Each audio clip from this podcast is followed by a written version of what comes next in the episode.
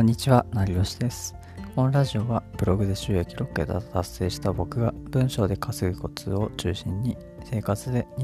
役立つ情報をお届けします。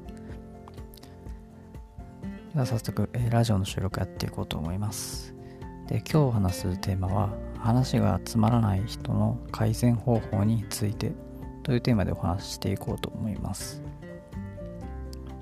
でまあ今回は話って、まあ、実はそのあのまあライティングとか、まあ、ブログの執筆とかでも、ね、ちょっと使える、まあ、視点とかもあるんで、まあ、そういった執筆とかライティングの仕事してる人とかも、えー結構、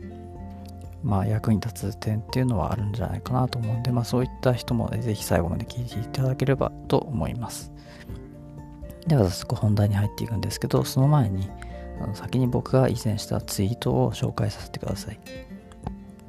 では早速ツイートを読み上げていきます。話がつまらない人の改善方法について分かりやすい例を交えて話す。表情や態度で感情を出す。ポジティブな方向性に持っていくこと。人は後ろ向きな話にはリアクションがしづらいです。YouTuber もそうだったけど誰かの不評とかはやめるべきなんですよね、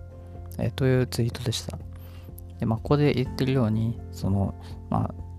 結論としてその分かり話がそのつまらない人、まあ、自分の話がまあなんか、まあ、相手のそのリアクションとかから見てもなんか自分の話ってなんかつまらなくなってしまっているんじゃないかっていうふうに思ってる人は、まあ、ぜひ今この、えーツイートで紹介した、えー点3つですね、えー分かりやすい例を交えて話すこと表情や態度で感情を出すことポジティブな方向性に持っていくこと、まあ、この3つを意識して、まあ、話すと、自分の、えー話し方っていうのは結構改善できるかなと思うんですね。でこれはまあある種まあテクニックのようなものなんですけどまあこれに交えてあの、まあ、YouTuber とかもあの結構誰かの不評をするような動画とかまあなんか誰かの、ね、動画とかに対する意見とかを上げてる、まあ、レビューしてる動画とかって結構あると思うんですね。で基本的には僕はまあ昔から思っていたんですけど、まあ、そういった動画って多分伸びないと思うんですよね。その全体のそのチャンネルとかを見ても大抵そういう動画をまあ上げている人とかって結構まそこまで伸びていない傾向があるんですよね。まあ、だからこそなんか YouTuber をまあやるんだったらまあそういったなんか誰かのまあ不評とかをする動画とかはまあできるだけ出さない方がいいんじゃないかなっていう話ですね。まあ、YouTuber とかまあブログとかでもそうなんですけど、まあ、あんまりその誰かのなんか失敗とかに関するなんか話とか、まあ、あんまり否定するような話っていうのはできるだけ書いたり、まあ、話さない方がいいんじゃないかなっていうふうにもちょっと思ったりしてるんですよね。で、まあ、ここでまあ先にお伝えしたいんですけど、まず避けるべきまあ注意点、まあ、話す話すことってまあトークとかする、まあ、人ってのは世の中にたくさんいると思うんですけど、でまあ、その上でまず大切なこと、避けるべきことっていうのは、否定的な発言がまあ多い人っていうのは稼げないっていう話ですね。まあ、基本的にその動画とか投稿とかにしろ、まあ、ラジオでもあのブログとかにもそうなんですけど、まあ、否定的なその話とかっていうのを書いたり、まあ喋ったりとか、まあ、あんまりするの良くないんじゃないかなっていう話なんですね。で、まあ、基本的にそういった話すると、その周りの、あの、いわゆるリアクションとかが、えーしづらかったり、その、まあ否定的な話とかに対して、まあ、結構なんか便乗するのって、その、いわゆる周りの人もその否定的なその感情に、まあ、してしまうっていう、そのネガティブな、まあ、あの印象が、まあ、出てしまうんですよね。で、話してもそのネガティブな、その、イメージがついてしまうし、その自分の周りの人も結構そういった影響を受けてしまうんですね。で、周りの、え人のいわゆる士気が、ま、下がってしまう。っていうことからやっぱりあの人は後ろ向きな話より前向きな話とか、まあ、ポジティブな方向性に持っていくことの方が大切なんじゃないかなっていうのが、えー結構僕のいろいろトークとか、まあ、そのラジオ配信とかで、まあ、結構いろんな話を聞いたりとかしていた、えー上でのまあ結論ですね。で、僕はまあそのトークというか、そのまあいろんな人とまあ今まであの、まあ、転職活動とかもしてきたし、まあ、喋る機会っていうのは多かったんですね。まあ、で、その今のまあ仕事に関しても、まあ、結構いろんな人と喋ったりとかは、まあ、多少するんですけど、で、まあ結構その、いわゆるまあリアルでその喋るより、まあ結構自分はチャットとかなんかメールとかでやり取りする人が、まあ結構多いよっていう人もいると思うんですね。で、まあ今回の話っていうのは、まあ、そういった面でも結構やっぱり必要なことを、まあ、配慮、相手の、その相手のその印象とか、その相手の考えてることに対して、まあ、配慮をするっていうことが結構大切になってくるんで、まあ、そういったあのリアルで別に喋る機会がないとか、あのテキストでやり取りすることが多いっていう人も今回の話っていうのは本当に、まあ、結構重要なことだと思うんで、ぜひ聞いていただければと、え、思ったりもしてます。では早速、えー、今回の本題、えー、本題に入っていきます。でまずは、えー、目次から読み上げます。えまず1つ目、話がつまらない人の特徴。2つ目、男女ともに、えやめるべきつまらない話。まあ、この2つで、え軸に、まお話を進めていこうと思います。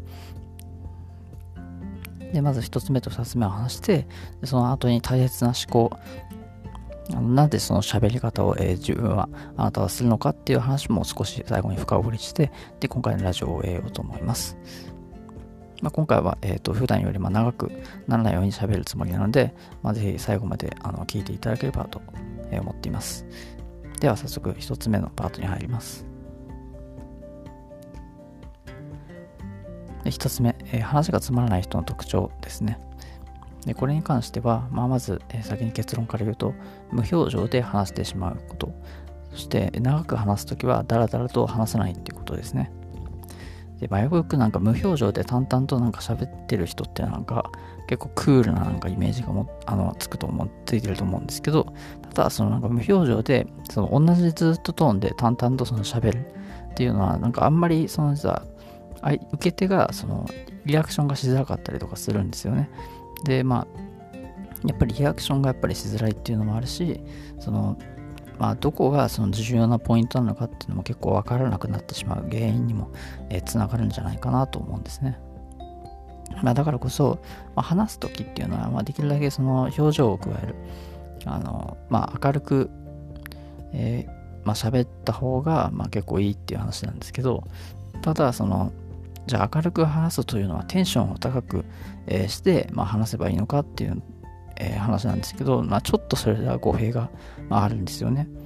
どういうことかっていうと、そのテンションを上げるというよりは、その表情、顔のその表情を、まあ、いわゆる口角を、えー、上げて、まあ、喋ることっていうのをやった方がいいんじゃないかなっていう話なんですね。で結構こう真剣に話してる時こそその結構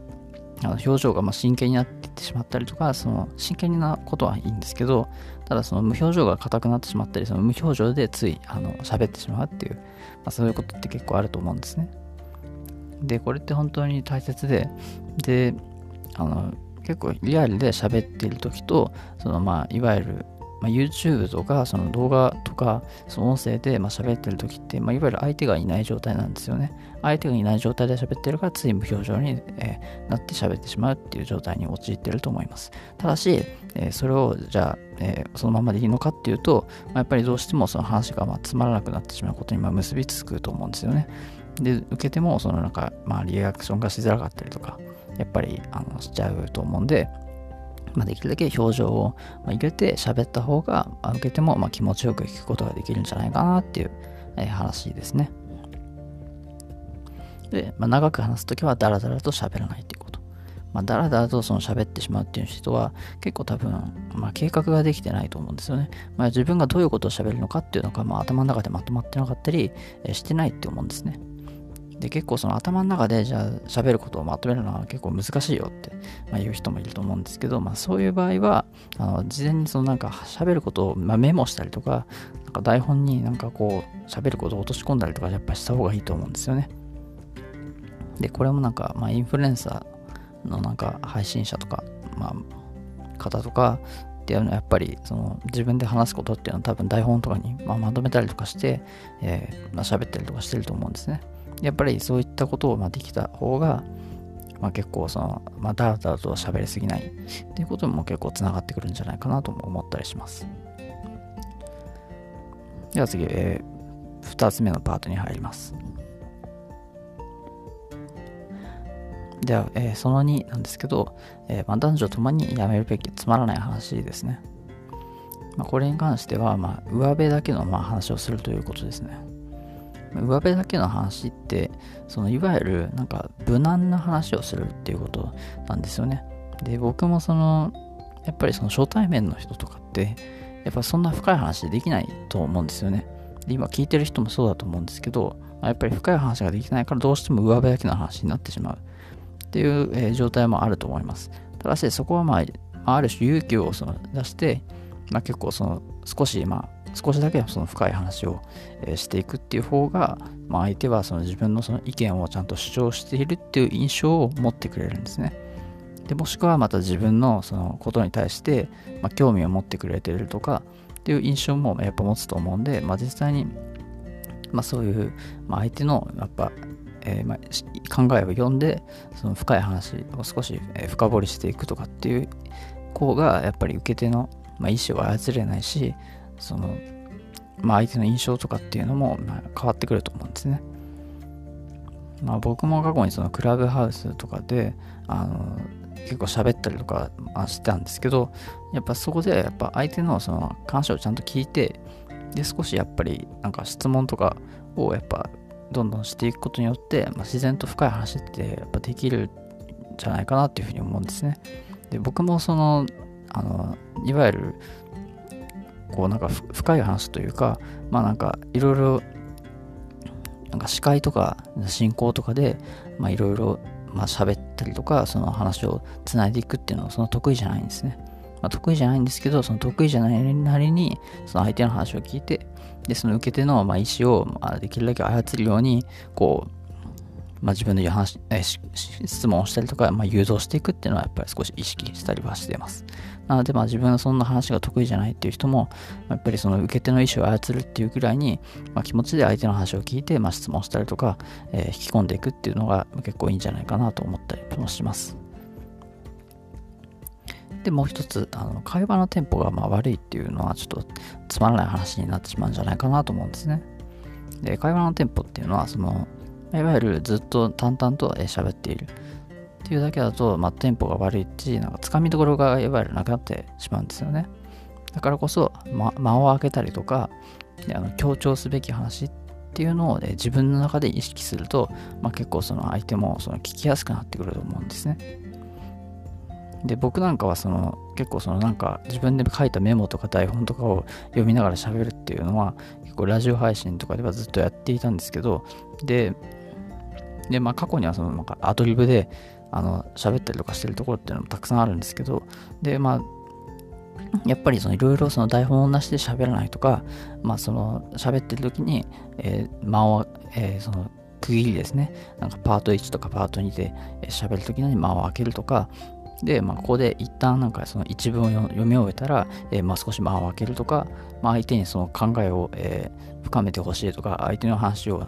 相手のその話、話を聞いた人がその少し考える間があった方がいいっていう時は、えー、実は間を空けたりとか、そういう工夫とかって実は、えー、したりとかしてます。で、やっぱり強調すべき話っていうのもやっぱり必要で、まあ、これはぜひあのここの部分は伝えてはいかないといけないっていう部分は、えー、わざとその強調して、まあ、ゆっくり喋るとかっていう部分に、えー、を意識すると、まあ、結構その全体の話の流れとかっていうのもまとまってきたりとかするし、まあ、その相手もどこが一番なんか今回聞くべき話なのかっていうのも結構分かってきたりします。なので、まあ、お互いのためにその、えー、つまらない話を自分がしたくないのであれば、まあ、会話のテンポが、えー、改善するっていうことと、まあ、上ばやきの話をしないということを、まあ、意識できればいいんじゃないかなと、えー、思っています。ではい。で、まあ、これ補足なんですけど、まあ、ラジオ配信を僕は、えー、まあ、現在10ヶ月ほど、まあ、してきて、それで思うことに関してなんですけど、まあ、やっぱり相手が見えない状態で話すのって難しいんですよね。で、まあ、聞い手をそのやっぱ想像する力っていうのが必要かなとも、えー、思っていたりして、で、あの、聞き手を想像する力って、その聞いてる人は今これどういう気持ちで聞いてるのかとか、やっぱり考えること、まあ相手が聞き取りそのづらくないのかっていうことも考えたりとか、やっぱそういうことができないと結構ラジオ配信とかで、ま改善したりとか続けていくっていうのはどうしても、ま厳しいのかなとも思うし、まあ、リアクションとかもなかなかもらえなかったりとか、え、すると思うんですよね。でまあ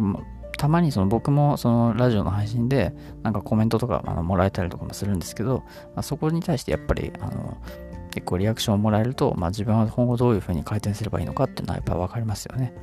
でやっぱそういったリアクションをもらえるようにするにはやっぱその相手のその聞き手の想像する力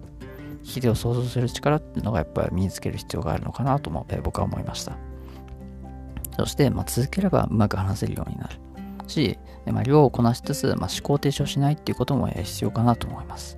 で基本的によくなんか量なんでもそのこなせっていうふうに、まあ、よくインフルエンサーの方とか言うんですけどでこれにはちゃんと、まあ、その奥があってその量をこなしつつ、まあ、ちゃんと考えつつ、まあ、そのどんどん次の量をこなしていくとか作業していくっていうのが必要なんですね、まあ、よくなんか思考停止をやっぱして、まあ、作業したりとかそのなんか自分の配信とかをやってる人はいるんですけど、まあ、そういうのはあんまり良くなくてやっぱり思考停止しないで、まあ、自分は次なんかどういうふうに話せばまあ、もっと聞き手が増えるのかとか、まあ、よく理解してくれるのかっていうことを考えながら、まあ、その思考をしつつ、まあ、配信するっていうのをやった方が、圧倒的に喋るのも上手くなるんじゃないかなと僕は思ったりもしています。えー、というわけで、えー、最後にあの大切な思考について喋って、えー、終わりにしようと思います。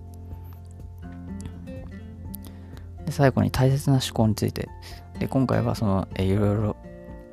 話がつまらない人の特徴と男女ともにやめるべきつまらない話っていうのを話してきました。で、最後に大切な思考についてなんですけど、なぜあなたはその喋り方をするのかっていうのを少し考えてみてください。あ、考えてみてくださいと言っても、まあ、めんどくさい、まあ、人もいるかもしれないんですけど、で、やっぱりその相手が、えー、聞き取りやすいとか、その自分が無理なく続けられるっていうのが、まあ、理由なのかなとも思ったりもしてます。まあ、相手がそのまあ、聞き取りやすいから、まあ、自分はそういう喋り方をしてるのかとかあと、まあ、自分がその無理なく続けられる喋り方なのだからかっていう、まあ、理由とかって結構あると思うんですね。でまあ、そういった、えーまあ、自分が無理なく続けられるっていうのもやっぱり大切だし、まあ、相手が聞き取りやすい喋り方をしているのかっていうのも、えー、考えたりする必要もやっぱある。まあ、自分の、えー、ためと、まあ、相手のためっていうのを両立して考えるって、えー、その、まあ、喋り方とか、まあ、トークをするっていうのがやっぱり、えー、まあ、その自分の配信とかを続けていくコツになるのかなと思ったりもしてます。えー、とはいえ話す内容はやっぱりその練り込む、まあ、練り込んでで、まあ、リスナーの時間をやっぱ奪うことを意識するっていうのは結構必要ですね。